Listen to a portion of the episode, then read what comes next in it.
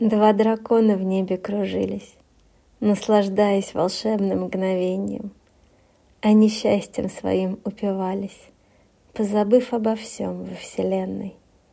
Их любовь простиралась над миром, и лучами, окутав равнины, облетала звенящим мотивом все вокруг города и долины.